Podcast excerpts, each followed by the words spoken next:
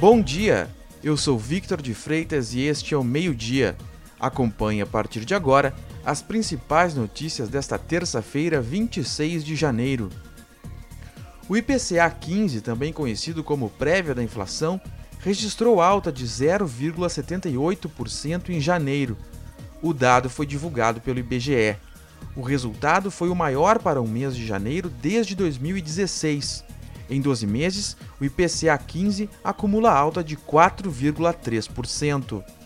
O principal impacto na prévia da inflação veio do grupo alimentação e bebidas, devido à alta de preço de itens consumidos em domicílio, como as frutas. Já a energia elétrica, com alta de 3,14%, foi o item individual que mais impactou a prévia da inflação de janeiro. Começam hoje as inscrições para o FIES 2021.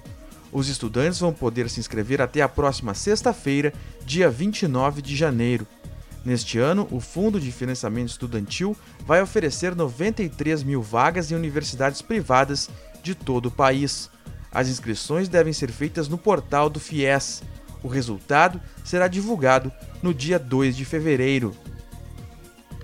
A Polícia Civil deflagrou a Operação Caçador na manhã desta terça-feira para desarticular uma quadrilha que vendia drogas por meio de teleentrega em canoas. Os traficantes criaram uma empresa de fachada para que os beneficiários do auxílio emergencial comprassem drogas. Três mandados de prisão foram cumpridos.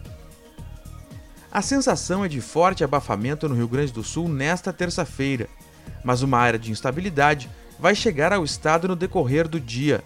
Deve chover primeiro na fronteira oeste e depois nas demais regiões.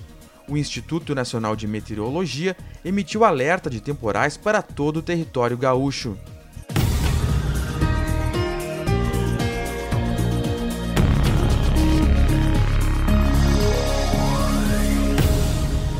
Para saber mais, acesse agorars.com. Acompanhe arroba agora no RS no Instagram e no Twitter. Obrigado pela sua companhia e até amanhã.